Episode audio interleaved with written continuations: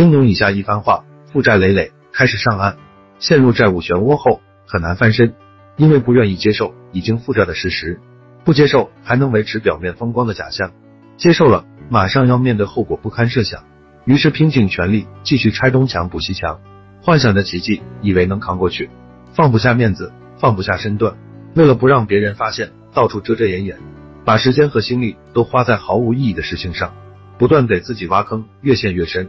重新审视负债的本质，各有各的身不由己，造成各种逾期。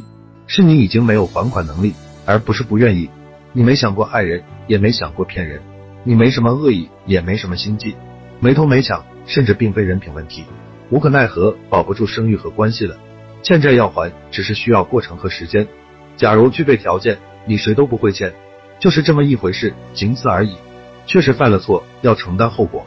不要抱怨债权方。直接躺平在地上，催或者不催，你就在那里不卑不亢；找或者不找，你也在那里不躲不藏；诉或者不诉，你还在那里不逃不避。但是不要再随便承诺还款，因为没有东墙可拆，确实做不到了。不能为了避免纠缠，轻易答应对方，结果又偿还不上，才是不负责任的表现。债权方了解到确实困难，会明白往绝路上赶，于事无补，不用再为借新还旧焦头烂额，才有喘息空间。解决根本问题，放过自己，感到足够惨，也就那样。然后该干嘛干嘛，把时间用在开源节流上，想办法增加收入，才能解决根本问题。也许以上的话，负债群体都明白，只是没有勇气，不够坚强而已。没关系，时间会让你有新的认知，内心强大起来，没有过不去的坎。